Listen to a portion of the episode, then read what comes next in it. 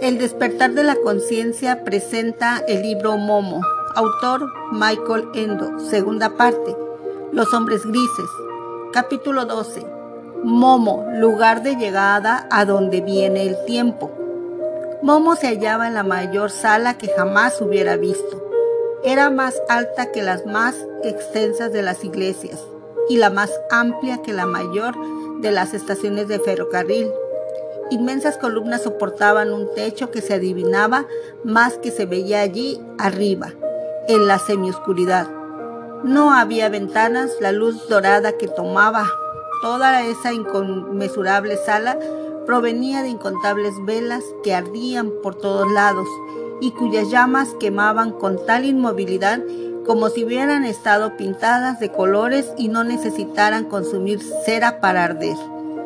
Todos los ruidos que Momo había oído al entrar provenían de innumerables relojes de todos los tamaños y formas. Estaban de pie y tendidos sobre largas mesas, en vitrinas de cristal, en consolas doradas y en interminables estantes. Había relojes de bolsillo incrustados de pedrería, vulgares despertadores de hojalata, relojes de arena, carrillones con figurillas de bailarinas encima, relojes de sol, relojes de madera, de piedra, de cristal y relojes impulsados por un salto de agua cantarín. De las paredes colgaban toda clase de relojes de cuco y otros con pesas y péndulos, algunos de los cuales oscilaban lenta y majestuosa y otras que bailaban agitados de un lado a otro. A la altura del primer piso había, por toda la sala, una galería a la que conducía una escalera de caracol. Más arriba, otra galería. Encima, otra y otra. Y en todos lados había relojes. Relojes mundiales en forma de globo terráqueo, que indicaban la hora de todos los puntos de la Tierra. Y planetarios grandes y pequeños, con el Sol, la Luna y las estrellas. En el centro de la sala se alzaba todo un bosque de relojes de pie. Continuamente estaban sonando la hora en uno u otro reloj, porque cada reloj marcaba una hora diferente. Pero no era un ruido desagradable, sino un susurro constante, como en un bosque de verano. Momo daba vueltas y miraba con grandes ojos todas esas rarezas. Precisamente estaba ante un reloj de pared muy decorado en el que dos figuritas, una de hombre y otra de mujer, se daban la mano para el baile. Iba a darles un golpecito con el dedo para ver si así se movían, cuando de repente oyó decir a una voz desconocida, ¡Ah!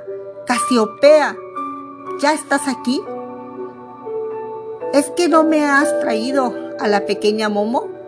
La niña se volvió y vio, en un callejón, entre los grandes relojes de pie, a un delicado anciano de pelo plateado que se agachaba y miraba a la tortuga que estaba en el suelo delante de él. Llevaba una larga casaca bordada de plata, calzones de seda azul, medias blancas y zapatos con grandes hebillas de oro.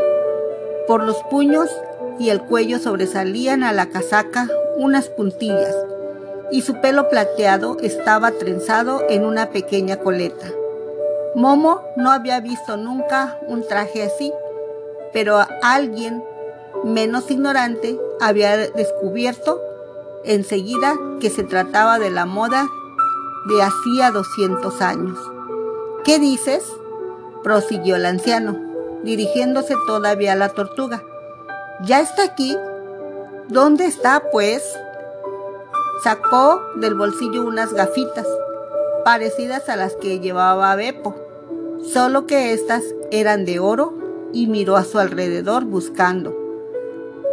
Estoy aquí, gritó Momo. El anciano se dirigió hacia ella con una alegre sonrisa y las manos extendidas mientras se acercaba le pareció a Momo que a cada paso se volvía más joven. Cuando se paró ante ella, le tomó las dos manos y se las estrechó cordialmente, apenas parecía mayor que la propia Momo. Bienvenida, exclamó con alegría. Cordialmente bienvenida a la casa de ninguna parte. Permíteme, pequeña Momo, que me presente. Soy el maestro Ora, segundo, Minucio Ora. ¿De veras que me esperabas? preguntó Momo sorprendida. Pues claro, si he enviado especialmente a mi tortuga Casiopea para que te recogiera. Sacó de su chaleco un pequeño reloj de bolsillo, incrustado de diamantes, y levantó la tapa. Incluso has llegado muy puntual, comentó, mientras le enseñaba el reloj. Momo vio que en la esfera no había ni cifras ni manecillas, sino solo dos finas espirales superpuestas que giraban en direcciones contrarias. En los lugares donde se cruzaban las rayas aparecían de vez en cuando minúsculos puntos luminosos. Esto, dijo el maestro Ora, es un reloj de horas astrosas. Muestra con gran precisión las horas astrosas y ahora acaba de comenzar una. ¿Qué es una hora astrosa? preguntó Momo. En el curso del mundo hay de vez en cuando momentos, explicó el maestro Ora, en que las cosas y los seres, hasta lo alto de los astros, colaboran de un modo muy especial, de modo que puede ocurrir algo que no habría sido posible ni antes ni después. Por desgracia, los hombres no son demasiado afortunados al usarlas, de modo que las horas astrosas pasan muchas veces sin que nadie se dé cuenta. Pero si hay alguien que la reconoce, pasan grandes cosas en el mundo. Puede ser, opinó Momo, que para ello se necesite un reloj así. El maestro Ora negó, sonriente con la cabeza.